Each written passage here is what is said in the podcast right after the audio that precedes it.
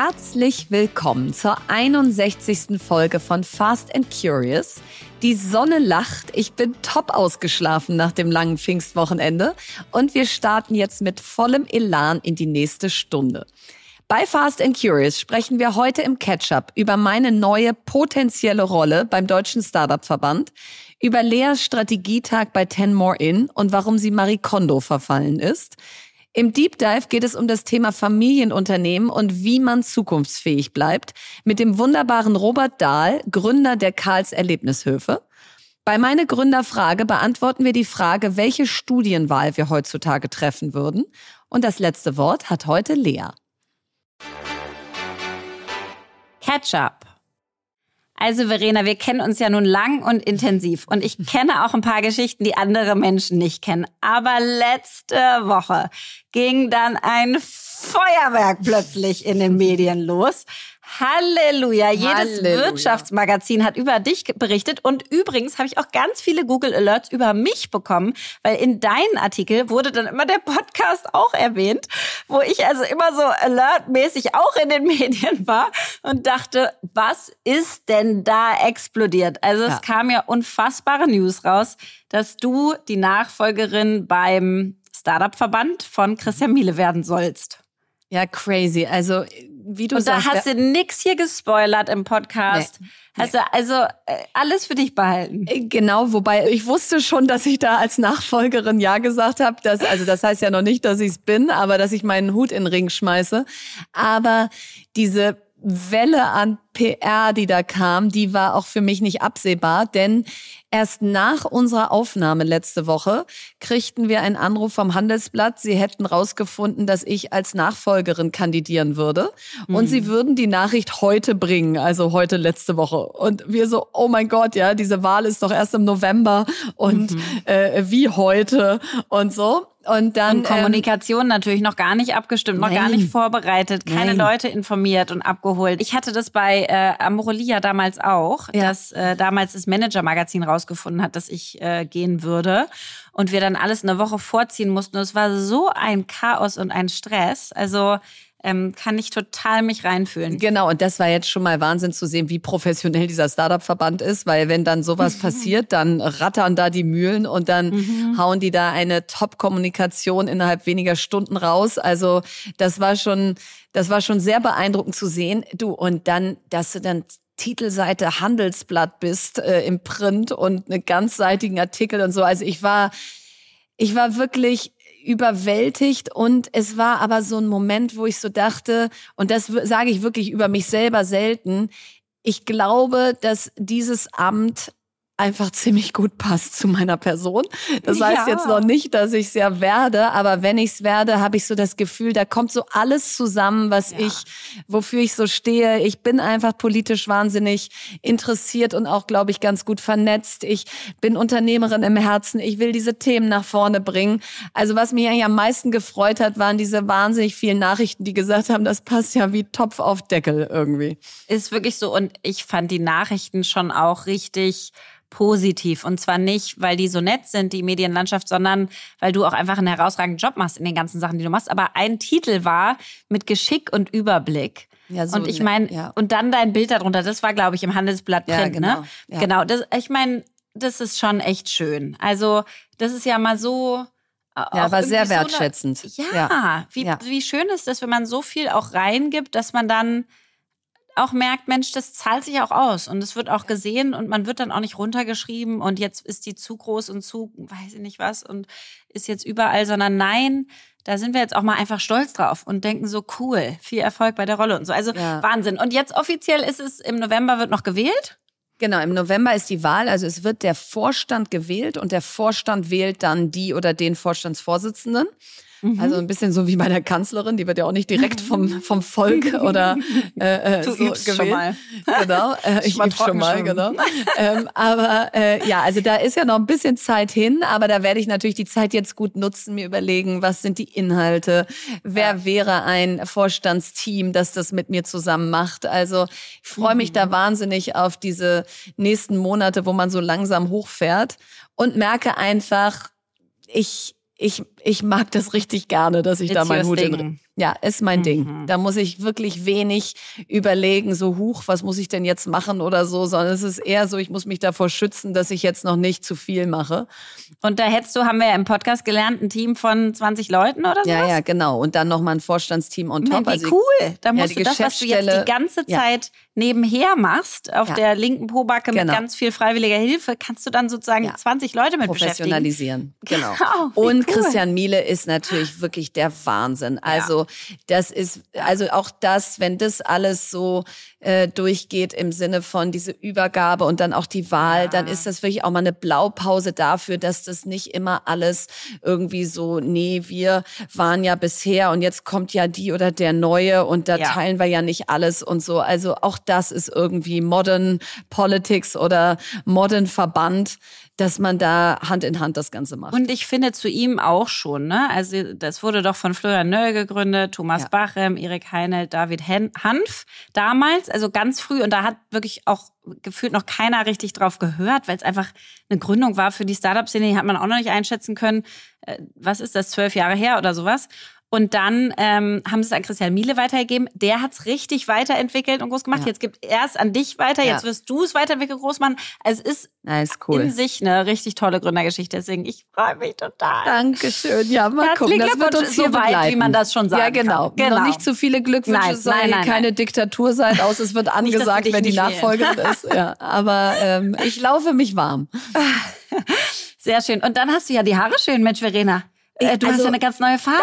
Das freut mich, dass du es ansprichst. Ich war im Weller Studio von dir empfohlen. Da kommt man eigentlich nicht rein. Das ist so ein Teststudio. Ja. Und was für sieht ja ein Hammer aus. Ja, sieht Hammer aus. Und ja. was für ein wahnsinnig netter Typ, der das gemacht hat, der Henning. Und seine Frau hört auch immer Fast and Curious. Also viele Grüße an dieser Stelle.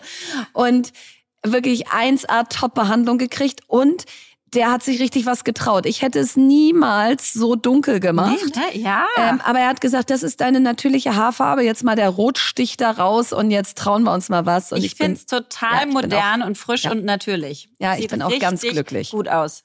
Und Nein. dein Gesicht wird dadurch nochmal mehr so shiny und glowy. Ich ja. finde es richtig toll. Ich bin auch ganz stolz. Oh. Bin ganz stolz. Und du ja. so. Hab ich habe nur äh, gesehen, und das kann ich ja vielleicht noch einschieben, da bin ich auch mit meinen Themen für diese Woche durch.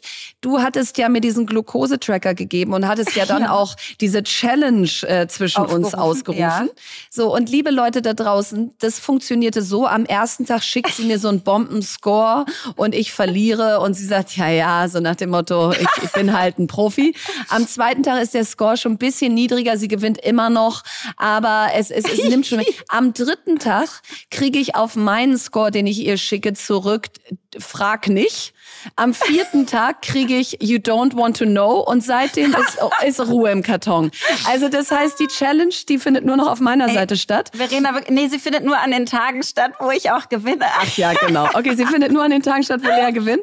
Und als ich dann aber irgendwie ich schrieb... Ich schick dir die gerne noch, aber ich ja, habe ja. wirklich so schlechte Tage. Pass auf, ich gucke gerade in die Scores rein. Ich hatte einen Tag mit 29. Oh ich meine, wie schlimm kann es eigentlich kommen? Da habe ich 199 geschafft zu pieken, um oh, Gottes Willen. Oh wow.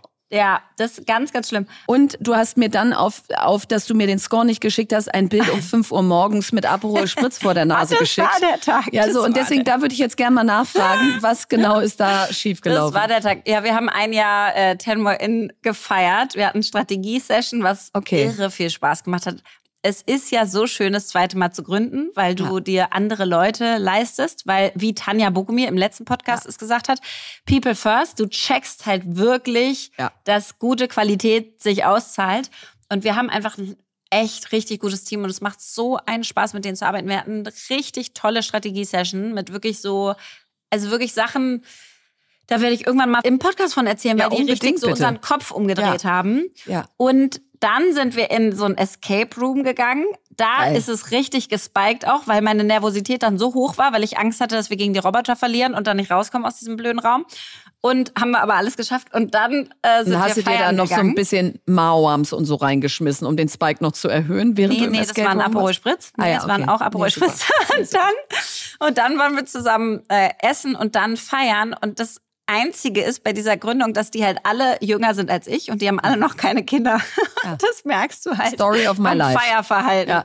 ja. Und deswegen musste ich da mithalten. Ich konnte überhaupt nicht mehr. Die sind dann um 4 Uhr noch weitergezogen und zum Döner. Ich habe um 4 dann die Biegung gemacht. Auf jeden Fall, das war ein Horrortag laut äh, Hello Inside. App. Ja. ja.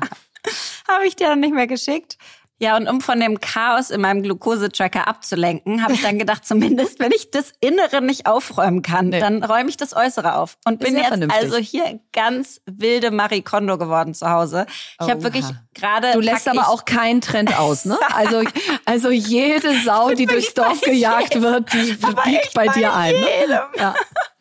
Also egal, was ihr da an neuen Sachen ja. äh, euch überlegt, schickt sie Immer mir. mal her ich damit. mache alles ja. mit erstmal. Ich sie macht es aber nur für zwei Tage. Genau. Also glaubt jetzt nicht, dass ich das langfristig festsetze. Ich weiß nicht, ob ich es langfristig durchhalte, aber ich bin bei allem am Anfang ja. eure größte Verfechterin und Fan und werde das am lautesten programmieren, weil das so mein Ding ist. Dieses Starten ist so mein Ding.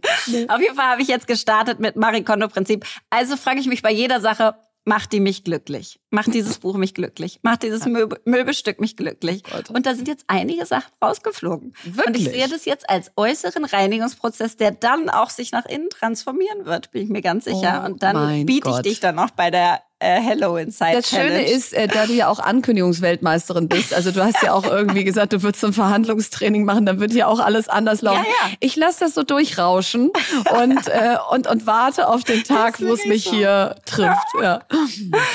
Ja, so ist es. Aber ähm, ich lade dich dann, weißt du, ich habe ja gesagt, Ende des Jahres. Ich übe ja. ja schon richtig. Jetzt habe ich Cinnamon Rolls gebacken aus Banana Bread und sowas. Also so ganz gesunde. Ich lade dich ja Ende des Jahres dann ein zum Essen. Ja. Und da siehst du dann auch einfach mein unfassbar aufgeräumtes Zuhause. Das ist so toll, dass und ich schon in sieben siehst du dann Monaten auch meinen unfassbar ja. aufgeräumten Glukosehaushalt. Also da Ende des Jahres, da ist bei mir alles ich verstehe. Also ähm, es gibt ja eigentlich den Link, Spruch, Link. wer alle seine Ziele äh, erreicht, hat sie zu niedrig gewählt. Bei dir ist so, wenn man seine Ziele weit genug rausschiebt, dann besteht eine Wahrscheinlichkeit, dass man sie irgendwann auch mal erreicht. Dann, glaub, dann kann man länger dran glauben, dass man sie schafft. nein, nein, viel Erfolg. Ich freue mich. Deep Dive.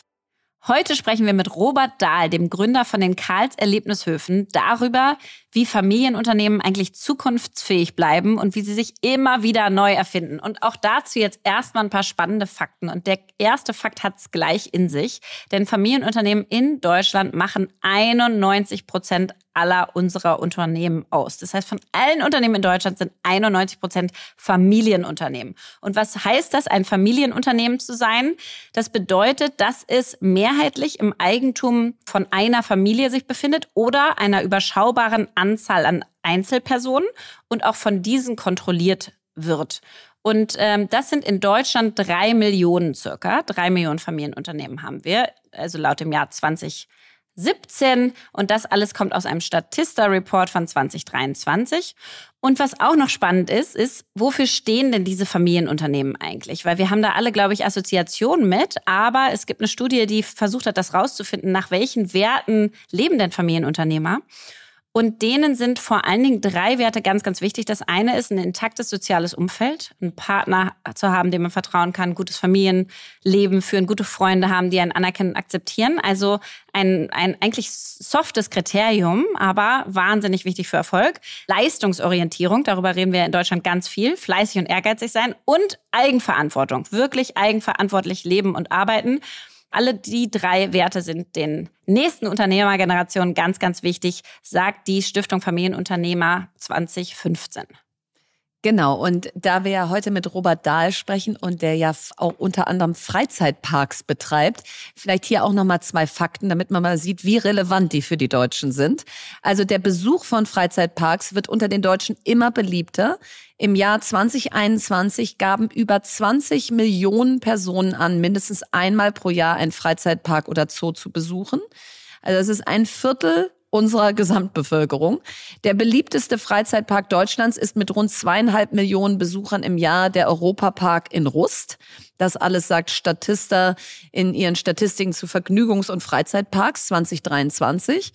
Und insgesamt gibt es in Deutschland rund 1663 umsatzsteuerpflichtige Vergnügungs- und Themenparks. Diese erwirtschaften rund eine Milliarde Euro Umsatz. Und bis zum Jahr 2025 sollen die Branchenumsätze sogar bei rund 2,4 Milliarden Euro liegen. Das heißt, dieser ganze Markt, der, der verzweieinhalbfacht sich in den nächsten zweieinhalb Jahren. Also ein gigantischer Wachstumsmarkt, der auch weit über dem Niveau der Vor-Corona-Zeit liegt. Und all das äh, werden wir heute erfahren. Was ist da los in diesem Markt und wie geht man mit so einem Wachstum und immer neuen Ideen um? Und unser Gast heute ist Robert Dahl. Er ist passionierter Erdbeerbauer und neben seiner Frau ist die Erdbeere die Liebe seines Lebens. Aufgewachsen ist er auf dem Erdbeerhof seines Vaters in der Nähe von Lübeck, betreibt seit 1992 mit endloser Neugierde seinen eigenen Betrieb in der Nähe von Rostock. Aus den zehn Hektar, auf denen er nach Abschluss seiner Obstbaulehre anfing, in dritter Generation Erdbeeren anzubauen, sind mittlerweile über 300 Hektar geworden. Und aus seinem Direktvermarktungsbetrieb entwickelte sich durch seine ausgeprägte Jana Klar Mentalität oder Hell Yes Mentalität über die Jahre mehrere Erlebnisdörfer mit Freizeit, Shopping, Gastroangebot, so dass Karl sich inzwischen unter den Top 5 der meistbesuchten Freizeitparks Deutschlands befindet. Lieber Robert, so toll, dass du heute da bist. Herzlich willkommen bei Fast and Curious. Ja, Vielen Dank, dass ich da sein darf. Also ich habe neulich euren Podcast äh, äh, mal so ganz intensiv auf eine Autofahrt, bevor ich wusste, dass ihr mich einlade, äh, auf eine Autofahrt äh, mit meiner Frau zusammen von Berlin nach Rostock gehört. Und da habe ich richtig was gelernt. Wirklich, das war ganz bedeutsam. Welcher war denn das? Äh, ja, das weiß ich nicht, wie der hieß, aber Ach es ging darum, euren Ratschlag, also wenn man äh, äh, einen Investor sucht und äh, darum pitcht. Da hattet ihr denn berichtet, dass das klug ist, also nicht mit dem Lieblingsinvestor anzufangen, sondern vielleicht ah, mit dem, der ah, eher weit unten in der Liste absolut. steht, damit man dann schon ein bisschen sich warm ja. trainiert und so weiter. Und wenn man dann an dem Lieblingsinvestor dran ist, dann schon richtig äh, fit ist. Und das fand genau. ich gut. Das habe ich nämlich hier zwei äh, Jungs weitergegeben, mit denen ich so ein Projekt hier habe. Und, sehr gut. und äh, Ach, die haben da, waren da sehr dankbar für. Ja. Und jetzt bin ich bei uns und außerdem, ich weiß, wir haben nicht so viel Zeit, aber curious ist mein Lieblingswort. Und äh, ah, äh, deswegen fand ich euren Podcast mal. schon von vornherein äh, immer interessant, weil ich dieses Wort neugierig so toll finde. Ja, und, alles ähm, richtig gemacht. Insofern Danke. Nee, und das da haben wir auch, also ohne, äh, dass wir das wussten, haben wir auch in der Anmoderation ja schon gesagt, dass die Neugier, die dich antreibt, die, die merkt man in jeder Pore, wenn man dir begegnet oder wenn man in eure Erlebnishöfe geht. Also deswegen vielleicht mal direkt reingesprungen. Ich komme ja selber aus einem Familienunternehmen, weiß, dass das einerseits eine große Bürde und andererseits ein Riesenluxus ist, sowas gestalten und weiterentwickeln zu dürfen. Und wenn ich so Vollblutunternehmer definieren müsste, dann würde ich wirklich dich nennen. Wir kennen uns auch gar nicht so lange, aber alles, was ich irgendwie von dir sehe und erlebe, denke ich so, der ist mit Haut und Haaren sein Unternehmen. Und deswegen mal am Anfang so, seit wann gibt es euch und wie hat alles angefangen und wie bist du da reingewachsen? Ja, also äh, Opa Karl, also das ist ja, wenn man so will, jetzt äh, äh den Posthum unser Namensgeber von Karls Erlebnisdorf. Äh, der, also mein Opa, der hat 1921 äh, in der Nähe von Rostock äh, äh, schon in ganz jungen Jahren, da war der auch erst übrigens 22, äh, seinen wow. Betrieb gegründet. Mein Urgroßvater, der war schon früh verstorben und so war der dann äh, da auf sich gestellt und hat dann mit meiner Oma zusammen äh, 1921 den Betrieb gegründet hier bei Rostock und als Landwirtschaftsbetrieb dann ganz kurzer Abriss, also 1945 Flucht nach Ostholstein durch den Zweiten Weltkrieg. Dort wurden die Schwartauer Werke gebaut. Dann wurde aus diesem neu geschaffenen Gemüsebaubetrieb ein reiner Erdbeeranbau Anbaubetrieb. Und so sind dann, als meine Schwester Ulrike und ich äh, geboren wurden, also wir sind quasi auf dem Erdbeerfeld zur Welt gekommen, mehr oder weniger, und, äh, äh, und dann auch mit Erdbeeren aufgewachsen. Und so war das dann nachher gar nicht mehr äh, so. Das hat mein Vater oder meine Eltern insgesamt haben das sehr geschickt dann hinbekommen, meine Schwester und mich dann äh, äh auch so in diese Unternehmer Bahn zu locken. Ja, also ganz kurz, meine schönste Kindheitserinnerung ist auf Erdbeerfelder gehen und da selber ernten. Also was hast du für ein Glück gehabt, dass die Erdbeeren ausgewählt haben? Stell dir mal vor, die hätten irgendwie Sellerie angepflanzt oder so. Ja, das wäre, ja, ja, wobei Stangensellerie mag ich inzwischen auch ganz gern. aber du hast schon recht, mit Erdbeeren war es leicht. Also es gibt viele Menschen, die verbinden irgendwas Positives mit Erdbeeren. Total. Und ja. dann, Robert, hast du ja das Unternehmen trotzdem nochmal unglaublich transformiert. Und ich habe dich nämlich bei der OMR 2022, glaube ich, letztes Jahr warst du da und ja. den Vortrag habe ich mir angeguckt. Und da hast du erzählt von einem 17-seitigen Brief, den dein ja. Vater dir mitgegeben hat. Also was stand denn da drin und was hat das dann bei dir ausgelöst? Ja, das war, ach, das war von meinem Vater wirklich ein unheimlich guter Move sozusagen. Also Total. da hat er, also man Nicht ist ja nur eine als schöne Jugend- Geschichte, sondern Nee, auch einfach. auch sehr, sehr ja, geschickt, wenn man so will. Aber es Ja, war äh, äh, so, er hat dann so mir auf 15 Seiten in dem Brief eigentlich mal die Geschichte von Opa Karl und von ihm erzählt, Mhm. wo man als Jugendlicher ja nie so ein, da denkt man ja immer, oh mein Gott, das ist so langweilig als Zweiter Weltkrieg und was weiß ich nicht alles. Ja, und dann nie so äh, richtig äh, na- nachfragt und Genau, und nachbohrt. dann hat er Mhm. das mir aber zu Weihnachten, ich war in Polen damals auf so einer katholischen Universität, habe da Polnisch gelernt und dann hat er äh, äh, mir diesen Brief dort, also hatte ich dann auch die Zeit und die Muße, das mir in Ruhe durchzulesen und insofern auch ein bisschen Aufregung, weil wann kriegt man schon mal so einen dicken handgeschriebenen Mhm. Brief von seinen Eltern, also ich glaube vorher noch nie. Und dann äh, auf den letzten beiden Seiten kam er dann aber so zum Punkt, dass er sagt, Mensch, wenn du da fertig bist in Polen, was hältst du davon, wenn du dich selbstständig machst? Es gibt da übrigens in der Nähe von Rostock so ein Stück Land, da könntest du dann in der Nähe da wieder anfangen, wo wir früher mal aufgehört haben. Und ich habe da schon einen Plan entwickelt und dann hat er so auf zwei Seiten, das hängt hier übrigens auch bei mir im Büro, äh, heute, wenn mal eine Bank reinkommt äh, oder ein Banker, dann sage ich immer, guck mal Leute, so sieht ein guter Businessplan aus, da braucht man kein Buch für zu schreiben. Ne? Und dann äh, äh, äh, hat er da auf zwei Seiten per Hand geschrieben, äh, wie eben hier, also Überschrift war Aufbau eines Beerenobstbetriebes in Mecklenburg. Das war die Überschrift. Im Okay. Dezember Mhm. 91 war das, ja. Ach, wie cool. Also ich meine, die Anleitung zum Erfolg, die kriegen ja die wenigsten mitgegeben. Meistens Das ist es ja stimmt. so ein bisschen, mein Kind guckt mich an, so wie ich's mache, machst du's bitte genau weiter. Und äh, das ist ja manchmal nicht so ganz so inspirierend. Also die Mischung aus unternehmerischer Freiheit und einem klaren Plan war natürlich ein großes Geschenk. Ja. Und auch einen sehr, sehr coolen Satz hat er da reingeschrieben. Also äh, der lebt leider nicht mehr, mein Vater, aber das war schon auch ein wichtiger Coach für mich auf jeden Fall. Und zwar hat er da reingeschrieben, die endgültige Betriebsgröße wird vom Absatz bestimmt.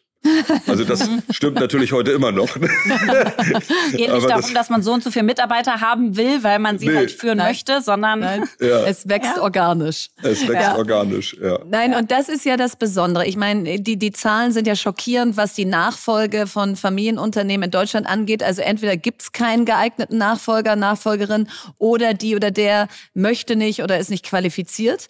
Und in den seltensten Fällen ist das ja ein reibungsloser Prozess. So, und ihr seid jetzt irgendwie konträr dazu, denn da war schon was, aber du hast das natürlich noch viel größer gemacht. Wir haben schon eben gesagt, wie, mit wie wenig Hektar du angefangen hast und wie viele es dann so wurden. Warum glaubst du, hat das bei euch so gut funktioniert? Hm. Also es ist schon so eine Mentalität, also dass meine Eltern, auch meiner Schwester und mir oft vorgelebt haben, dass das eigentlich ein sehr schönes Leben ist. Also ein, ein freies Leben, ein kreatives Leben mit Mhm. äh, auch viel Anerkennung natürlich auch gesellschaftlich oder so, also dass man da, dass das Spaß macht. Insbesondere glaube ich aber die Freiheit, also die man so im, im täglichen irgendwie dabei genießen kann. Und das, äh, äh, ich habe ja selber, äh, meine Frau und ich haben auch drei Kinder und äh, ein Stück weit versuchen wir das natürlich auch weiter vorzuleben und äh, denen äh, auch, also ohne da jetzt wirklich genau äh, vielleicht die gleiche Strategie versuchen wir, dass wir keinen Druck aufbauen. Wir reden da auch wirklich nicht oft oder so drüber, so ja und du müsstest ja irgendwann mal und jetzt mach mal dieses Irgendwann oder jenes. kriegst du einen oder- sie- 17-seitigen Brief, genau. ja, genau. Und auch nicht, auch nicht welche Studienrichtung oder so. Also das lassen wir im Grunde genommen vollkommen frei und, und versuchen aber im Grunde schon so zu zeigen, dass das eigentlich auch ein tolles Leben ist, was man da haben kann. Also was sehr viel Spaß auch macht.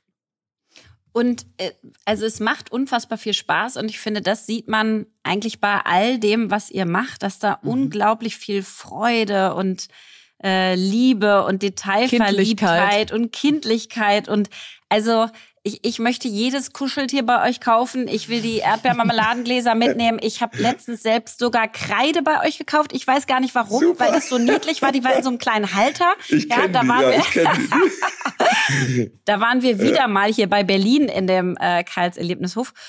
Wie habt ihr das denn hinbekommen? Von der Erdbeerplantage zu den Höfen, zu den Erdbeerverkaufsstätten, zu dieser ganzen, ihr habt ja unglaublich viele verschiedene Aktivitäten. Also vielleicht fangen wir damit erstmal an. Erstmal mit den Aktivitäten. Wie, wie hast du das angefangen zu, zu diversifizieren und warum eigentlich seid ihr in Freizeitparks abgebogen von der Erdbeerplantage? Ja, abgebogen oder abgedriftet. Also wir, wir, äh, äh, wir Aus haben eigenem also, Interesse. Ja, wir hatten ja ganz eben schon kurz über das Thema Neugierde gesprochen. Also vieles hier immer so aus dem Bauchgefühl heraus passiert. Und das mit, der, mit den Freizeitparks, da sind wir wirklich so reingetrudelt über eigentlich so ein, ich habe ein Bild in einer Zeitung gesehen von einer Traktorbahn und die stand in einem Freizeitpark. Also mit Sato hatten wir nichts zu tun. Das war 2007 übrigens auch erst. Also noch gar nicht mhm. so lange her, denn mhm. im Vergleich zu, der, äh, zu dem eigentlichen Anfang. Bis 2007 gab es keine Freizeitpark-ähnlichen Aktivitäten, nur Spielplätze. Und ähm, und die, äh, dann gab's diese, diese, dieses Bild von dieser Traktorbahn und da bin ich dann mit einer Landschaftsarchitektin und noch einer anderen Frau hier bei uns aus dem Team, die hier schon immer viel so in der, im Projektmanagement war, hingefahren nach Österreich. Dann haben wir die bin um die Ecke gekommen, also haben diese dann das erste Mal Leipzig haben gesagt, die müssen wir haben. Also wenn wir diese Traktorbahn hätten, dann würde wäre der unser Leben schön. Dann ja. wäre das alles irgendwie noch mal ganz anders. Und dann hat der dieser Typ äh, Mario Fischer, der Betreiber da von diesem Family Park am Neusiedler See, so heißt das da in Österreich, der war dann auch total lieb und hat uns dann äh, gesagt, wer die gebaut hat, ABC Rides, so eine Firma aus der Schweiz. Dann haben wir die bestellt und 2008 wurde die eröffnet. Und das war ein Quantensprung. Dann haben wir auch ringsherum noch so ein kleines Restaurant gebaut und so. Und dann haben wir auch übrigens nicht mehr Erlebnishof, sondern Erlebnisdorf genannt, weil wir dachten, okay, das mhm. ist jetzt ja schon ein bisschen größer. Und dann hat diese Firma ABC Rides wir haben uns also natürlich immer noch nicht als Freizeitpark wegen dieser einen Traktorbahn gefühlt, aber diese Firma ABC Rides hat mir dann ein paar Monate später eine Einladung zu einer Messe nach Las Vegas, Freizeitparkmesse geschickt. Und dann oh. habe ich da natürlich gesagt, also Las Vegas, Freizeitparkmesse, das klingt irgendwie, da Und muss ich also dringend there you hin. went crazy. Ja, ja genau. Ich nie gedacht, dass es selbst dafür eine Messe gibt. Guck das mal, ist ja genau, absurd. Ja, und genau so ist es mir In nämlich Las auch Vegas. gegangen.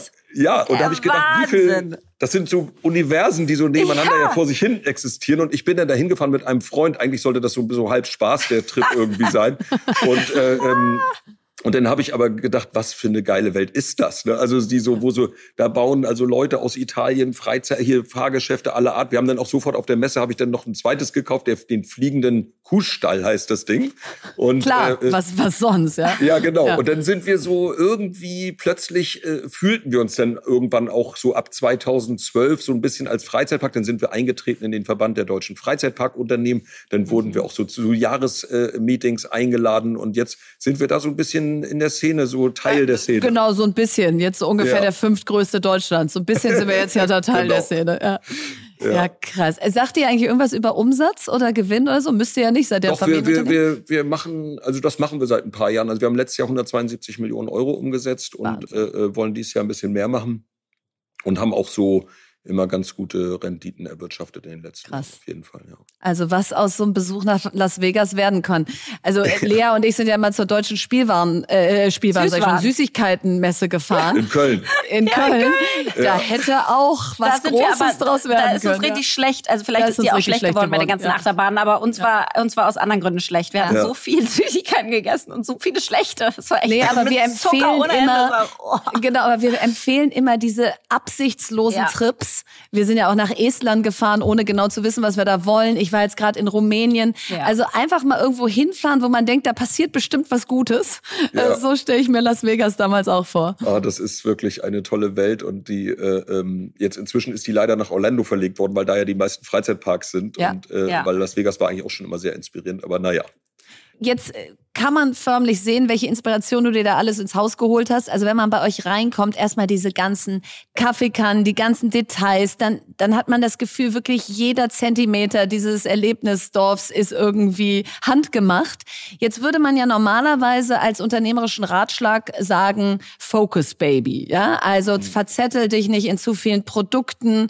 Da gibt's ja diese berühmten Studien dann, mit wie viel äh, Produkten machen wir wie viel Umsatz und was ist der sogenannte Long Longtail, also der liegt hier eigentlich nur rum, sieht gut aus, aber bringt nichts. Rentiert sich diese Detailverliebtheit und diese riesengroße Produktpalette oder sagst du, ist mir manchmal eigentlich egal, ich will das halt einfach haben? Also das sagen wir auf jeden Fall. Also, dass wir, also rechnen tun wir vorher nie. Also jedes Mal, wenn wir vorher anfangen zu rechnen, dann geht das auch meistens schief. Also ne, dann verrechnen wir uns auch immer zu lange und dann wird das, wenn man schon anfängt, Dinge so in Frage zu stellen, wenn wir dran glauben, dann einfach machen. Und dann ja. wird's auch meistens gut. Nicht immer. Wir haben natürlich auch schon hier und da mal daneben gegriffen. Aber es gibt ja diese, was du da gerade beschrieben hast, diese, äh, äh ich glaube, der Fachbegriff äh, heißt Pareto-Analyse. Ja. Also diese mhm. 80-20, äh, mhm. dieses 80-20-Prinzip von Pareto. Und da ähm, ist es natürlich natürlich bei uns auch so, dass es das eindeutig gibt. Also wir machen 80 Prozent von unserem Umsatz mit 20 Prozent unserer Artikel. Die Frage ist nur, ob wir die machen würden, wenn es den Rest nicht geben würde. Ne? Weil ja. dann wären wir halt ein bisschen langweilig. Und Spaß haben wir halt auch an, an, an solchen Dingen. Ne? Also an, an Sachen, die jetzt nicht Nein, und ich, ich will euch ja. nicht bremsen. Ne? Also Lea, als, als Robert bei uns Investor wurde beim FC Victoria, kriegten wir als erstes eine, eine Karls Erlebnisdorf FC Victoria Seife. Die genau. riecht fantastisch nach Erdbeeren. Meine Kinder lieben sie. Ist vielleicht kein Bestseller, aber keep, keep them coming. Ja? Aber wirklich, Robert, genau deswegen, weil ähm, was ich so verrückt finde, ist, und ich, ich finde schon, das ist nicht eine normale Detailorientierung, die ihr da macht, sondern ihr treibt es völlig auf die Spitze. Also man würde doch bei Freizeitparks sagen, so eine Achterbahn einzukaufen ist wahrscheinlich relativ teuer ähm, oder, oder irgendwie ein Kettenkarussell oder keine Ahnung was. Das ist relativ teuer und deswegen sind die standardisiert und deswegen sind die in jedem Freizeitpark, sehen die relativ ähnlich aus und das ist relativ langweilig. Und bei euch gibt es irgendwie die Bärchenschleuder, die Saftpresse, ja, diesen komischen fliegenden Regenschirm. Also du hast ja sozusagen alles zu deinem eigenen Produkt gemacht. Das kann ja auch so keiner sonst kaufen, weil bei dem passt es gar nicht in das Konzept rein. Das heißt, ihr müsst ja übermäßig Marge abgeben, durch diese Individualisierung, die ihr da macht. Ach so, ja gut, so haben wir das noch nie gesehen. Also wir sehen, denken immer, dass wir ja übermäßig attraktiv sein müssen, wenn wir so das detailliert irgendwie arbeiten. Ja, ähm, seid ihr. Aber ja, und, deswegen fühlt ähm, man sich auch nicht wie in so einem normalen Freizeitpark. Aber wir versuchen schon, also wir sind gleichzeitig natürlich auch irgendwo, wir versuchen auch viel zu erreichen mit wenig Mitteln. Also wir mhm. sehen ja auch, wenn wir unsere Invests machen pro Jahr, also wir investieren ja quasi fast alles, was wir äh, hier verdienen im Unternehmen, schon seit Beginn an in das Unternehmen. Und äh, und insofern äh, äh, wissen wir, wie viel wir was äh, investieren müssen, um irgendwie ein neues Erlebnis zu schaffen. Und wenn wir das in, mit in den äh, Marktbegleitern äh, ähm, oder bescheuertes Wort, aber anderen Prags oder so einfach äh, vergleichen, dann sind wir schon immer noch erstaunlicherweise effizient, weil wir auch sehr viel, also wir machen sehr viel Inhouse im Design. Es gibt mhm. hier eine richtig krasse Design- und Bau- und Architekturabteilung. Da arbeiten inzwischen, glaube ich, so 16 oder 17 Leute, die also richtig wow. Äh, äh, alles äh, äh, zeichnen, bis zum Bauantrag, äh, Gartenlandschaftsdesign äh, und so weiter. Und das, vielleicht ist das auch so ein bisschen, bisschen, wo, wo wir dann wiederum was sparen. Ne? Also ja. klar. Gibst es nicht raus an Agenturen mhm. oder Baubüros oder so, sondern hast die Kompetenz in-house. Ja. Genau. Und jetzt hast du eben gesagt, wir liegen ja auch mal daneben. Und ich glaube, dass was ja immer wichtig ist, um Menschen auch den Schrecken vor Unternehmertum zu nehmen, ist dieses, ja, man versucht ganz viel, man ist neugierig, man probiert es aus, nicht alles rechnet man auch vorher, sondern das ist eben auch die unternehmerische Freiheit, mal zu schauen, was passiert, wenn es auf den Markt trifft. Aber wenn Dinge schiefgehen, ist das halt auch kein Drama, weil das eben Teil von Unternehmertum ist. Und deswegen mal die Frage, gab es in diesem in dieser unternehmerischen Achterbahn seit 1992 für dich auch mal so Phasen, wo du sagst, boah, die waren richtig schwer, äh, da, da hatte ich Rückschläge, da ist es überhaupt nicht so aufgegangen, wie ich mir das vorgestellt habe. Und wie bist du damit umgegangen? Mm, also das, unser schwerster Schlag war mal, da waren wir noch gar nicht so weit äh, gedanklich, das war 2001, da haben wir äh, mit unglaublich viel, ich war gerade frisch in meine Frau verliebt und sowieso nicht ganz äh, klar bei sozusagen Sinn. im Kopf, nicht bei Sinnen. Und dann haben wir äh, hier in der, in der Nähe von Rostock einen wunderschön unter Denkmalschutz stehenden Mühlenhof gekauft mhm. und haben da ähm, ein im Grunde genommen auch so eine Art Erlebnishof gebaut. Und ich hätte, bei mir hätten die Alarmklingeln äh, äh angehen müssen, äh, als die Bank gesagt hat, also das würden wir nicht so gerne finanzieren.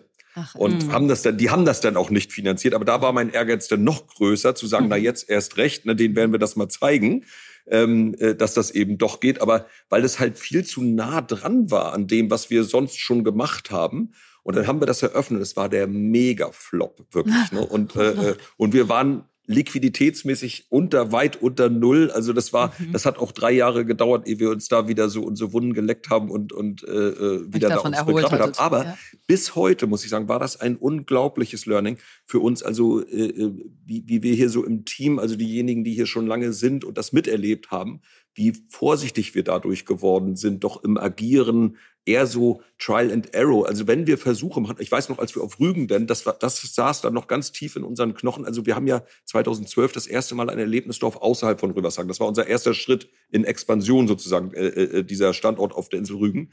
Und, ähm, und da haben wir gesagt, äh, wir, wir werden nicht nochmal dieses gesamte Investment dahinstellen und gucken, ob es denn läuft, sondern wir haben ein Zelt gemietet, äh, äh, 1000 Quadratmeter großes Zelt und haben ähm, die uns selber ein Ziel gesetzt. Und zwar ähm, in drei Monaten, glaube ich, in diesem Zelt eine Million Euro umzusetzen. Und wir haben gesagt, wenn wir das nicht schaffen, dann machen wir Ende. Dann hatten wir mhm. nur das Grundstück gekauft, das war schlimm genug, also der, mhm. die, der, der Schmerz, aber wir hatten noch nicht das Investment. Und das war so toll, da hatten wir dann, glaube ich, statt der eine Million 1,4 gemacht und dann waren wir natürlich so, komm, Attacke, jetzt geht's los. Und das ist dann auch super äh, hingekommen. Aber das war so, das war auf, also durch dieses Learning mit diesem Mühlenhof, weil das, dieser, diesen Schmerz, den wollten wir nicht nochmal erleben. Also das war wirklich so existenzbedrohend und mhm. man schläft ja dann schlecht und hat eigentlich da nicht mehr viel Spaß, ne? Also wenn man ja. sowas äh, durchmacht. Ne? Und sag mal, ist das heutzutage immer noch so? Also wie geht ihr so an Innovation ran? Weil ich finde, was bei euch auch so äh, ungewöhnlich ist, ist, dass normalerweise gehst du zu Freizeitparks und es sieht immer gleich aus. Und bei euch sieht es nie gleich aus. Ihr verändert euch sowohl mit den Jahreszeiten als auch, ihr habt immer wieder neue Attraktionen, neue Fahrgeschäfte, neue Erlebnisse, neue Ansprachen. Also wie, wie findet ihr denn diese, diese Innovation? Wie kriegt ihr eure Inspiration und wie entscheidet ihr euch dann, welche ihr macht? Ist das ein Trial and Error? Ist das klein Anfang, testen? Mhm. Wie geht ihr an dieses ganze Innovationsthema ran? Also es gibt so ein, also einmal ist es so, dass ich selber aus mir heraus sprudeln viele Ideen, so im Laufe eines Tages oder einer Woche oder so und mhm. viel mehr, als man umsetzen könnte und und äh, und dann deine MitarbeiterInnen verkraften können. Ja, es ist wirklich die äh, äh und äh, aber aber ich bin dann umgeben noch von so einer Gruppe von äh, drei Frauen, die hier so in diesem engsten Zirkel äh, sind und noch ein äh, einer unserer Designer, die so von Anfang an so äh, oder schon sehr lange mich begleiten und wir diskutieren einfach darüber, was wir machen wollen und was nicht. Und dann werden halt viele Ideen werden auch an uns herangetragen, auch von unseren Kunden. Also mhm. wir äh, äh wirklich tonnenweise, ne? also von mhm. Mitarbeitern, von Kunden, von von äh, äh, aus dem Team heraus. Und dann, oder und eben auch von mir, und dann diskutieren wir halt, was ist sinnvoll, was nicht. Und wir verwerfen das auch sehr, sehr oft. Also cool. wir, wir machen riesige Pläne teilweise auch mit sehr viel Aufwand. und in letzter Sekunde denken wir dann, glauben, fühlen wir dann rein und sagen, nee, irgendwie doch nicht. Und, und, und das liebe ich mhm. an unserem Team wirklich massiv, dass die so inzwischen sowas von geöffnet sind, dass die komplett mhm. denen das, also ich manchmal schäme ich mich dafür, dass wir dann in letzter Sekunde sagen, nee, irgendwie, nee, wir müssen doch mal ganz von vorne anfangen. Aber dass mir das keiner übel nimmt, so das liebe ich wirklich extrem ja, an dem ganzen Team und ja. Na, das ist ja eigentlich die Grundlage für Innovation und Kreativität, dass man mhm. nicht am Anfang den Trichter zu eng macht und sagt, es dürfen jetzt hier nur Ideen rein, die nicht mehr kosten als oder so, sondern genau. erstmal alles auf den Tisch und dann können wir es ja immer noch abmoderieren. Oder dieses Sunk Cost, ja, wir haben jetzt schon so viel Arbeit und Zeit da reingesteckt, jetzt müssen wir das auch durchziehen, obwohl alle eigentlich so ein bisschen denken, es ist ja. es nicht so ganz. Genau. Ich glaube, das ist, das ist ein ganz gefährlicher Punkt. Also mhm. ich, hatte, ich hatte sogar äh, mal, äh, übrigens witzigerweise auf einer dieser Freizeitparkmessen, da gibt's auch immer so Workshops und Foren und so weiter. Da war eine amerikanische Wirtschaftswissenschaftlerin und die hat die These vertreten, das fand ich, das hat mich unheimlich bewegt, weil ich das öfter mal so im Kopf habe, dass, also wenn man schon investiert hat sogar in eine mhm. neue Attraktion mhm. und sie läuft schwer oder nicht oder nicht so, wie mhm. man wollte, dann hat sie gesagt, dann sollte man jederzeit wieder sich überprüfen, würde man das, wenn man jetzt heute könnte, das nochmal zu entscheiden, wenn man das denn nicht machen würde, dann hat sie geraten, Ende. Ja. Mhm. Und das ist natürlich ein harter äh, Schritt. Das eine harte Wahrheit, uns, ja. Aber das hat uns schon oft, glaube ich, vor langem Unheil bewahrt irgendwie. Ja. Also dass das nicht so ein Siechtum dann irgendwie. Es ist eine große Kunst, den Anfang genauso ernst zu nehmen wie das Ende und nicht ja. dann so Sachen einfach weiterzumachen, weil sie nun schon mal da sind, weil die fressen ja auch Kapazitäten und vor allen Dingen Energie, weil man ja immer dran vorbeiläuft und weiß, das läuft nicht. Ne? Ja. Also nein und vielleicht mal zu einem anderen Aspekt, der, der mein Herz bei Unternehmertum immer so hochschlagen lässt, ist das, was du eingangs gesagt hast. Man hat ja auch eine Rolle in der Gesellschaft und man kann so viel jenseits von seinem Unternehmen bewegen. Und jetzt wusste ich schon durch dein Investment in unseren Fußballclub, dass ihr euch im Sport ganz stark engagiert. Aber neulich bin ich zum Beispiel auf Rügen mit meiner Tochter reiten gewesen und habe einfach gegoogelt nach dem Reiterhof und dann reiten wir da und dann sagt die Eigentümerin, äh, ja, ich kenne auch den Robert Dahl sehr gut, der unterstützt uns hier seit Jahren, weil Inklusion hier bei unserem Reitstall groß geschrieben wird und ohne den ginge das alles gar nicht. Und dann dachte ich so, wie cool, wenn man auch jenseits seines Unternehmens so viel Gutes tun kann, so viel voranbringen kann. Und war das für dich immer schon selbstverständlich, dass du gesagt hast, das muss Hand in Hand gehen? Oder ist das was, was über die Zeit gekommen ist? Also es, ist mit der Zeit bewusster geworden. Aber wir haben so von vornherein, habe ich so eine Neigung eigentlich selten zu egal was Nein zu sagen. Also ich, mhm. ich, ich mag nicht gerne Nein sagen. Also äh, wenn jemand irgendwie Hilfe braucht, mag ich nicht Nein sagen, aber auch bei einer Idee mag ich nicht gerne Nein sagen. Meistens ist das Leben schöner, wenn man Ja sagt. Ne? Und, und, äh, du triffst ja auf offene oh, Ohren. Ja. Wir schweben. Wir sagen okay. viel zu viel Ja zu sagen. Okay. Nein, ich, ich finde äh, das wirklich, äh, ich weiß nicht, ob ihr zufällig diesen wirklich witzigen Film kennt, der ist schon ein bisschen älter. Da gibt's übrigens auch einen super Soundtrack. Äh, äh, yes Man heißt der. Habt ihr den nee, schon mal gesehen? Nee. Den müsst ihr unbedingt sehen. Der ist so, so schön. Und das ist so ein langweiliger, äh, ganz äh, unwichtiger Mitarbeiter in einer amerikanischen Bank. Und der geht dann zu einem Seminar und, äh, äh, ähm, und der, äh, dieser Teacher, der sagt ihm, krempelt's mal um und sagt mal vier Wochen lang immer nur Ja und nie wieder Nein. Und dann ändert sich von dem, also sein Leben. Ich meine, das wird am Ende ein bisschen chaotisch, weil, weil äh, vielleicht zwei, drei Mal zu oft Ja gesagt hat. Jim Carrey, hä? Genau, der ist ja, das. das wird ja, natürlich dann sehr chaotisch. Ja. Aber der Film oh, ist wirklich toll. Dann gucken wir den, den zusammen. Gucken wir zusammen. Ja. Den gucken wir zusammen. Und, und, aber das, da man sieht die Kraft vom Ja auf jeden Fall. Und übrigens, wie gesagt, der Soundtrack, der ist von den Eels, äh, The Eels. Ich weiß nicht, ob ihr diese Band aus äh, Kalifornien kennt. Die sind sensationell. Und, äh, äh, und seitdem bin ich auch großer Eels-Fan, seitdem ich diesen Film geguckt habe. Großartig. Ja, also den Film werden wir auf jeden Fall gucken. Ähm, und ich finde, Robert, wenn man dir so zuhört, also ich finde es so schön, dass du dieses Unternehmergehen so wahnsinnig ausstrahlst und da so ein positives Vorbild für bist. Ähm, was würdest du denn, du hast drei Kinder, was würdest du denn so jüngeren Leuten sagen, warum lohnt sich das eigentlich, Unternehmer zu werden? Ich hatte ja anfangs schon gesagt, dass ich das Schönste daran finde, diese freie Einteilung der Aktivitäten. Also natürlich ist man auch als Unternehmer hin und wieder mal fremdbestimmt, aber man kann natürlich so hart dran arbeiten, wie es geht, das so selten wie es geht dazu kommen zu lassen. Das versuche ich äh, jedenfalls ähm, nach Kräften, wollen wir mal sagen, um, um äh, äh, die Tage. Äh, ich bin äh, zum Beispiel jemand, der nicht so gerne Routinen mag. Also ich, ich bei mir äh, ist es ideal, wenn jeder Tag anders ist. Das versuche ich ganz explizit immer so zu planen, weil ich sonst so schnell Langeweile bekomme. Und, ähm, und das ist ja zum Beispiel eine Sache, die lässt sich ja als Unternehmer auf jeden Fall leichter äh, leben, als wenn man ähm, irgendwo angestellt ist.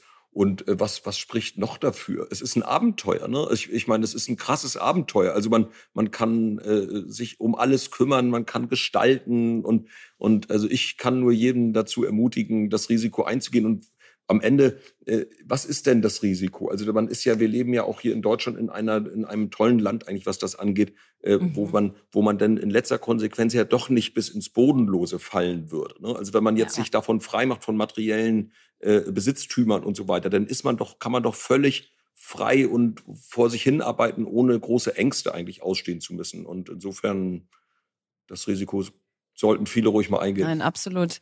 Das sage ich auch immer das Risiko wird in Deutschland immer überbewertet. Ja, da malen wir irgendwie große Schreckensszenarien und die Chance, die so cool ist, wo du dir so mhm. viel Freiheit, so viel Abenteuer ins Leben holst, die machen wir irgendwie zu klein. Also deswegen absolut richtiges Plädoyer und Trotzdem, ich glaube, was uns alle drei eint, ist, wenn man von außen auf uns guckt und auf unsere unternehmerischen Aktivitäten, dann gibt es ganz viele Menschen, die sagen, boah, woher nehmt ihr die Energie, den Antrieb immer wieder, jeden Tag wieder? Das ist ja auch ein Riesenhamsterrad, was wir uns da alle schön aufgebaut haben.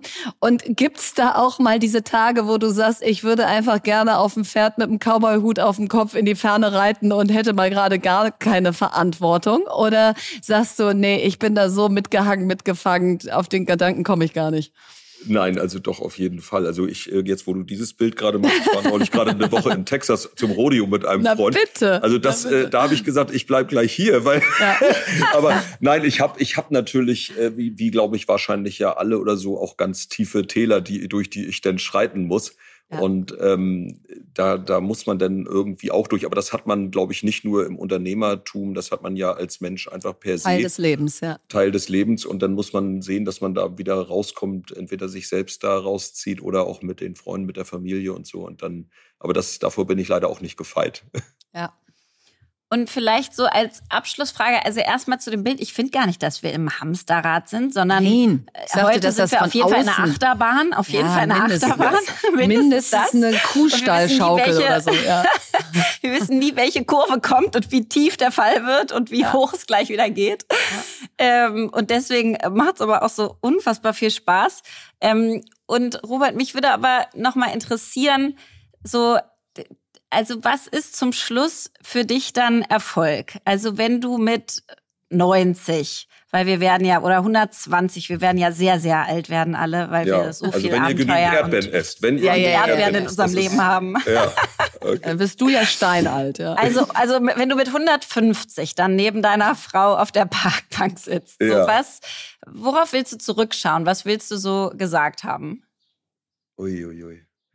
Also, ich meine, so Leuten Freude zu bringen hier bei Karls, das ist natürlich schon, also wenn man das beobachtet, wie viele glückliche Menschen hier so durch die Gegend laufen, die zu uns kommen, die Leute ja um Spaß zu haben. Ne? Wir, wir, wir retten hier keine Menschenleben und so, wir sind wirklich äh, dafür da, eine gute Zeit zu haben, auch vor allem eine unbeschwerte Zeit. Das finde ich immer wichtig, dass Mhm. äh, es gibt so eine kleine Regel hier in unserem Karls-Manifest, die heißt, Verbote sind bei Karls verboten. Und äh, also, dass da also kein Stress entsteht für Eltern, wenn mal äh, äh, Lärm, was runterfällt, was kaputt geht. Alles ist entspannt, gechillt und so weiter und dazu eine gute Zeit zusammen. Und das, also wenn wir das Gefühl immer wieder haben, da äh, vielen Menschen so eine Zeit zu bringen und wenn man darauf zurückblickt und ähm, da im Grunde vielen, vielen Menschen äh, so eine schöne Zeit zusammen mit den Kindern und so äh, beschert hat. Das ist schon auf jeden Fall ein starker Antrieb von uns und macht auch sehr froh und glücklich, wenn man da mal mit offenen Augen durch unsere Betriebe geht. Nee, ist ein gutes, gutes Lebenswerk, was du da baust, weil es einfach in alle Richtungen positiv strahlt. Und ja, vielen, vielen Dank, dass du heute da warst. Also es war ein Feuerwerk von unternehmerischer Leidenschaft und ein Plädoyer für mehr Mut, mehr Chancen sehen und die Risiken klar benennen und dann auch, wenn man eins eingegangen ist und das hat nicht geklappt, dann auch mal sagen, hören wir wieder auf. Aber unterm Strich bleibt, Unternehmertum ist einfach das größte Abenteuer, was man beruflich so eingehen kann. Und ich wünsche es unseren nachfolgenden Generationen, dass sie das eben weiterhin als solches sehen und dass wir ihnen das nicht aberziehen, neugierig zu sein, sich reinzuschmeißen in dieses Abenteuer. Und deswegen vielen, vielen Dank, dass du da warst. An euch beide auch. Das hat Vielen wirklich Spaß Dank. gemacht. Danke. Meine Gründerfrage.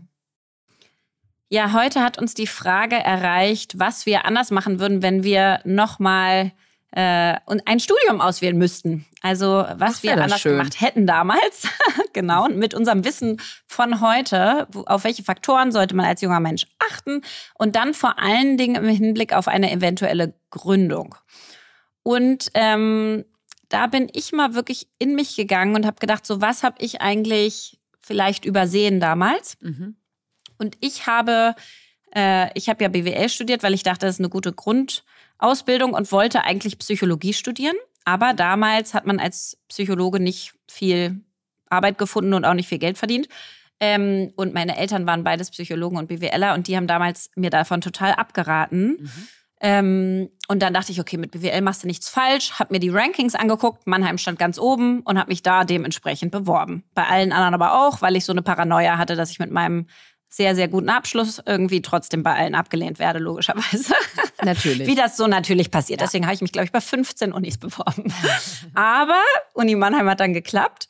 Und ähm, ich muss sagen, was hätte ich jetzt heute anders gemacht? Ich glaube, was ich mir einmal wirklich aktiv überlegt hätte, ist, ähm, mit welchen Menschen hänge ich eigentlich gerne ab?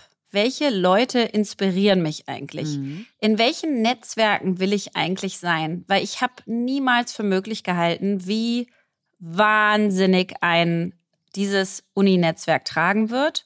Ähm, dass man da Freundschaften fürs Leben knüpft, logischerweise, aber auch, dass es die ganze berufliche Karriere beeinflusst. Gucke an die WHU. Also ich glaube, hätte ich damals gewusst, ich wollte Unternehmerin werden, dann hätte ich an die WHU gehen sollen. Das wäre besser gewesen wahrscheinlich. Weil Uni Mannheim hatte damals noch überhaupt äh, keine Kredibilität für Unternehmertum. Und auch, du bist in der WHU natürlich in krassen Netzwerken eingebettet. Jeder weiß, welche Class. Du kannst jeden anhauen. Die helfen sich alle gegenseitig. Das ist an der staatlichen Uni nicht annähernd so. Also Uni Mannheim ist es überhaupt nicht das, was ich kennengelernt habe. Das heißt, dieses ganze Thema, mit wem bin ich eigentlich gern? Wen lerne ich da sonst so kennen? Unabhängig von meinem Studienfach. So was für andere Menschen, die so sind wie ich, was studieren die denn so? Ja. ja. Ähm, das hätte ich mir, glaube ich, anguckt. Und da wäre vielleicht auch total wild Philosophie rausgekommen. Ja. Also hätte ich mir auch vorstellen können. Oder es wäre sogar Psychologie rausgekommen. Also Menschen, die sich für die Sachen interessieren, für die ich mich interessiere, wo sind die denn? Und mit was für Leuten, wen finde ich eigentlich so spannend? Hätte gut sein können, dass, es, äh, können. dass es in so eine Richtung geht. Ja, und das ist interessant, dass du sagst, weil die Frage habe ich mir wiederum gestellt. Ich habe mhm. mich gefragt, wo würde ich gerne sein bezüglich welcher Menschen, von welchen Menschen bin ich da umgeben? Und da ich das große Glück hatte, dass meine Tante, die zehn Jahre jünger ist als meine Mutter, also sehr nah auch altersmäßig an mir dran ist, mhm. in St. Gallen studiert hat und ich sie da als 14-Jährige schon besucht habe, mhm. hatte ich so mein Role Model in der Familie aus, wow, ihr Freundeskreis, das habe ich ja dann auch bei ihrer Hochzeit und so gesehen, dachte ich so, was sind denn das alles für Knallerleute? Mhm. Und da möchte ich auch hin.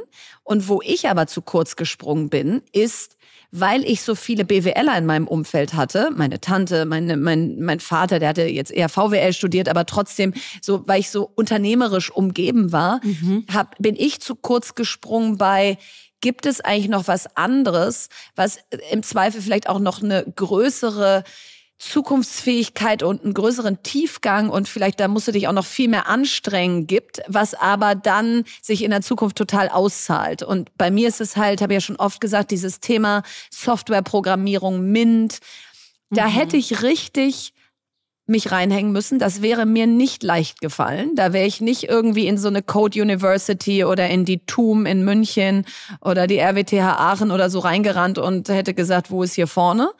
Aber boah, wäre das geil, wenn ich das heute könnte. So, also da denke ich so, lasst euch von eurem Umfeld vielleicht auch nicht zu sehr beeinflussen, was sind die alle oder was raten die, ähm, sondern guckt euch auch so ein bisschen an, welche Jobs sind morgen und übermorgen relevant und welche Kompetenzen braucht's dafür.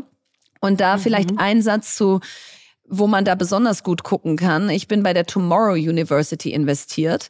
Und wenn man da auf die Seite geht, dann gibt's da einen Master of Sustainability, Entrepreneurship and Technology. Da denke ich ja sofort, oh, Kopfsprung rein. Äh, mhm. Oder es gibt einen Bachelor für AI und Sustainable Technologies. Also was es jetzt heute auch alles für Studiengänge gibt, die es damals einfach noch nicht gab. Stell dir mal vor, du würdest jetzt heute Sustainability an der Schnittstelle zu Technologie studieren. Ich meine, da kannst du dir aber deinen Job aussuchen in Zukunft. Also macht die Suche ein bisschen breiter und geht vielleicht auch in Sachen rein, wo ihr denkt, puh, weiß ich gar nicht, ob das so mein Ding ist, weil Studium soll ja auch was sein, wo man über sich hinauswächst und nicht einfach nur die Früchte erntet. Ja, und ich glaube äh, generell also alles total richtig. Und gleichzeitig denke ich mir so, wir dürfen es auch nicht nur zu sehr zuspitzen auf diese drei Jahre Bachelor oder vier, oder auf fünf ein Studium Jahre generell, Master bitte. oder generell ja. Studium, weil, ja. weil ich finde, früher hast du studiert, dann hast du einen Job gefunden, dann hast du den dein Leben lang gemacht. Ja. Heute studierst du und dann lernst du dein Leben lang und änderst die Jobs und guckst dir irgendwie wieder Sachen aus. Und ich finde, das ist so wichtig zu verstehen, dass du weiß ich nicht, ja, ich habe eine Coaching-Ausbildung gemacht, das ist kein ja. Studium und die hat mir so viel gebracht. Ich äh, gucke mir jetzt gerade diese Singularity University an, die von dem Ray Kurzweil gegründet wurde, unter anderem. Ähm, und wo es so um künstliche Intelligenz und disruptive Technologien und Robotik, autonome Fahrzeuge und so weiter geht, da kannst du auch so Executive äh, Leadership Programs ja. machen, ja, Harvard, für irgendwie MIT, fünf bis zehn Tage. Stanford, in, in ja. Harvard kannst du es machen, genau. Also sozusagen, ja, das ist irgendwie wichtig und gleichzeitig wird dein Weg dich schon immer wieder auch dahin führen, wo du Impact schaffen kannst und wo es warm ist und wo es sich gut anfühlt und so. Also mein Psychologiefokus kommt jetzt durch Coaching jetzt wieder in die Wirtschaft, ja. ja. Und andersrum hätte ich Psychologie studiert, hätte ich wahrscheinlich den ganzen Wirtschaftszeit total vermisst und hätte angefangen danach nochmal Wirtschaftspsychologie oder keine Ahnung was, Nein, einen total. MBA drauf zu satteln oder so. Also ich glaube, Ja. man darf auch nicht zu viel Angst haben, dass man mit dieser einen Entscheidung dann sich's für immer verbaut. Nee, und das ist, glaube ich, super wichtig, dass du sagst, weil erstens dürfen wir jetzt hier nicht dieses Diktat des Studiums zu hoch hängen, weil ich meine, die großen Jobs und Karrieren der Zukunft werden auch im Handwerk gemacht, werden auch in vielen Ausbildungsberufen gemacht und die kommen immer zu, sch- zu kurz, wenn Akademikerinnen sich unterhalten und dann vor allen Dingen nur über Harvard, MIT und St. Gallen sprechen. Also ich glaube, das eine ist, nicht nur Studium über alles, sondern was ist die Banklehre von früher heute und ist das womöglich die Tischler, die Elektriker, die, die Heizungssanitärausbildung der Zukunft, die man vor so ein Studium setzt. Und das zweite ist, was du gerade sagst, finde ich ganz wichtig. Es ist, was du draus machst in deinem Studium. Also ich war nach Chemnitz von der ZVS gelost worden. Ähm, und bin dann ja nach St. Gallen gegangen. Und jetzt wird man ja sagen, oh Gott, stell mal vor, ich wäre nach Chemnitz gegangen. Und ich glaube, es ist einfach heute so sehr möglich, studiumsbegleitend zu gucken, wie kann ich mich weiterbilden, in welche Netzwerke kann ich jenseits meiner Uni rein, wie lerne ich laufen im Bereich Gründen, weil ich zu Startup-Teams gehe oder äh, bei Gründerpreisen mitmache oder in irgendwelche äh, Hubs à la Grace Accelerator und so gehe. Also ich glaube auch, wenn man sagt, ich habe beschränkte Mittel, ich krieg BAföG, ich bin zugelost worden an einen Ort, wo ich eigentlich nicht hin wollte, mach das meiste aus dieser Zeit. Das ist Kopf aufmachen, lernen und, und das weiß man erst im Nachhinein, wie geil das eigentlich ist, dass deine Hauptaufgabe Lernen ist. Total. Und hört nicht damit auf mit dem Lernen, sobald ihr aus dem Studium raus seid, sondern macht das einfach euer Leben lang weiter, weil es so viel, weißt du, macht einen Verhandlungskurs bei Matthias Schranner, weil ihr es spannend findet, weil das einfach die ganze Zeit euch weiterbringt. Ja, und ganz spannend, derzeit laut DSM im Jahr 2022 die Verteilung der Gründerinnen in Startups. Was haben die so studiert oder äh, vorher gelernt? Da sind 10 Prozent haben circa ein Abitur gemacht oder eine Ausbildung. Also es sind in Anführungszeichen nur 10 Prozent derzeit. Alle anderen haben ein Masterdiplom, Bachelor oder eine Promotion sogar. 15 Prozent haben sogar eine Promotion. Also das heißt, es sind noch nicht so viele und gleichzeitig würde ich denken, dass wir mehr davon sehen werden. Ja. Weil es hoffentlich unser ganzes System durchlässiger wird und weil es nicht mehr so sehr um diese Gütesiegel geht, sondern darum, also und nichts gegen die Gütesiegel, um Gottes Willen. Also äh, fangt an zu studieren, holt euch die guten Unis, holt euch die Gütesiegel, ja. Also ähm, investiert da in eure Bildung. Aber, aber es ist kein Muss. Nein, der Mensch dahinter wird immer wichtiger. Ja. Ja, das war sie, unsere 61. Folge. Und oh, Lea, ich, also ich will jetzt nicht, ich will ja nicht seiner Frau zu nahe treten und sagen, ich bin verliebt in Robert Dahl, aber wie toll ist dieser Typ? Wahnsinn. Wahnsinn. Also mich hat es so geflasht jetzt. Also was für eine wirklich was was für ein strahlendes Vorbild für Unternehmertum Ja. und und auch fürs Zurückgeben und nicht für sich selber machen, sondern fürs große Ganze und Menschen Freude bringen.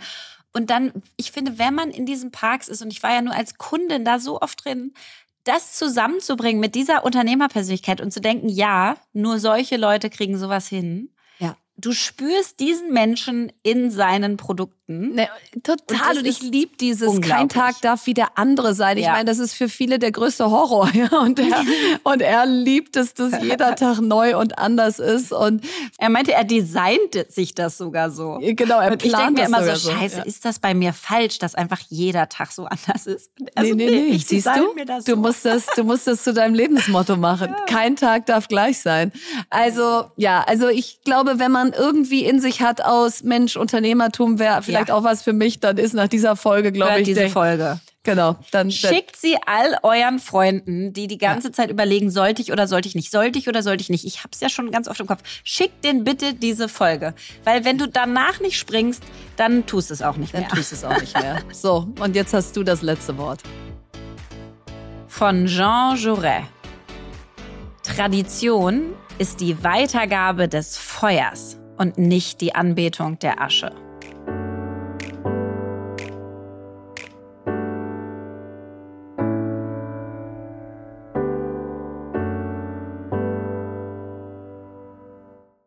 Dieser Podcast wird produziert von Podstars